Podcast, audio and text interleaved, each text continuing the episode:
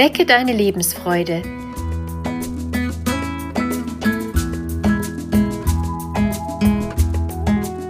Der Coaching-Podcast von und mit Maja Günther.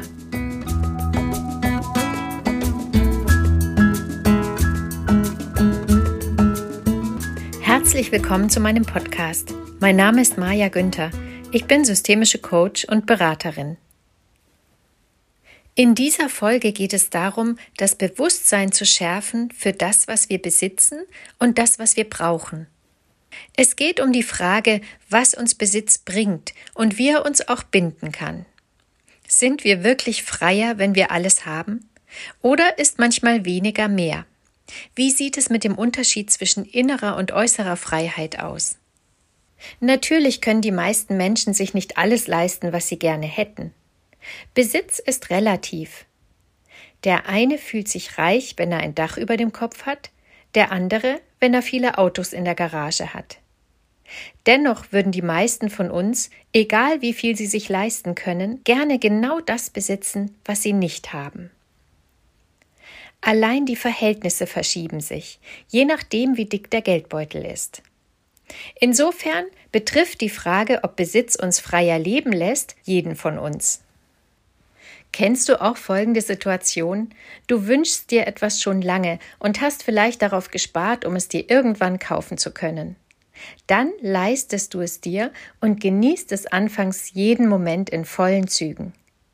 Mit der Zeit wird das, was du dir geleistet hast, zur Selbstverständlichkeit, und nicht selten entsteht bald schon der nächste Wunsch nach etwas Neuem. Auch wenn uns das Besitzen erst einmal Freude und Glücksgefühle bereitet, sind sie oft nicht sehr nachhaltig. Je nachdem, was wir uns gekauft haben, müssen wir uns oft auch darum kümmern. Besitz kann uns auch binden oder verpflichten. Vielleicht hast du auch schon einmal erlebt, dass du eine Zeit lang mit wenig auskommen musstest. Du bist in einen Urlaub gefahren und hast nur ganz wenig mitgenommen. In dieser Zeit hast du festgestellt, dass du mit wenig auch zurechtkommst und mehr noch, dass es sehr befreiend sein kann, nicht viel dabei zu haben. Vermutlich entsteht das Gefühl von Freiheit oder auch Entlastung dadurch, dass du dich um wenig kümmern musst, wenn du wenig hast. Alles, was wir besitzen, nimmt in irgendeiner Form Raum ein. Innerlich, weil wir uns damit beschäftigen und darüber nachdenken. Äußerlich, weil Dinge irgendwo ihren Platz brauchen oder verstaut werden müssen. Deshalb ist es auch so befreiend, ab und zu auszusortieren. Es gibt noch einen weiteren Aspekt, wenn es um Besitz geht. Etwas zu haben löst gute Gefühle in uns aus.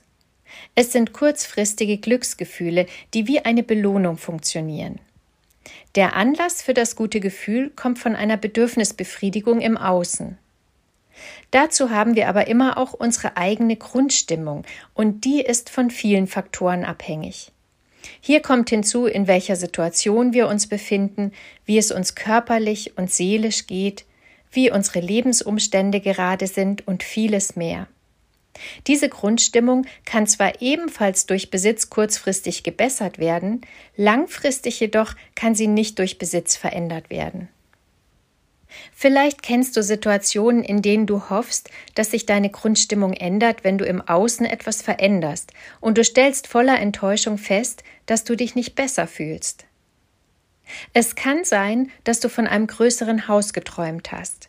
Du hast es geschafft und bist umgezogen und stellst nach einer Weile fest, dass du darin nicht glücklicher bist.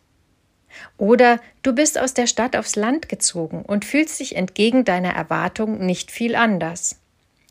Oder du hast dir etwas gegönnt, ein Kleid, einen Schmuck oder ein neues Auto und merkst, dass es an deiner eigentlichen Stimmung wenig ändert. Ich will damit nicht sagen, dass es nie etwas ändert. Es gibt auch nachhaltige Veränderungen des Gefühls beim ein oder anderen, wenn er aufs Land oder in ein größeres Haus zieht. Es sind Beispiele, mit denen ich zeigen möchte, dass wir nicht vergessen sollten, uns bei jedem neuen Besitz zu fragen, wie unsere derzeitige Grundstimmung ist und woher sie kommt.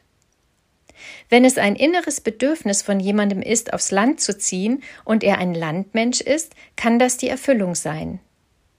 Es ist nicht immer leicht zu trennen, welches Bedürfnis von innen herauskommt und wo wir uns ablenken lassen von einer Vorstellung, die wir haben, die aber nichts mit unseren eigentlichen Bedürfnissen zu tun hat. Hier ein paar Fragen und Denkanstöße, mit Hilfe derer du überprüfen kannst, ob das Bedürfnis ein echtes inneres Bedürfnis ist, dessen Erfüllung etwas an deiner Grundstimmung ändert. Kommt der Wunsch nach dem Besitz oder der Veränderung, um die es hier geht, von mir?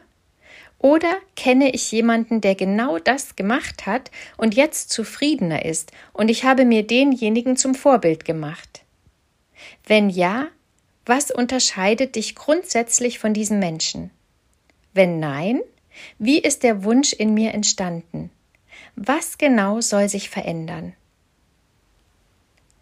Nimm dir Zeit herauszufinden, welche Bedürfnisse du hast und versuche dich so wenig wie möglich mit anderen zu vergleichen. Stelle folgende Frage.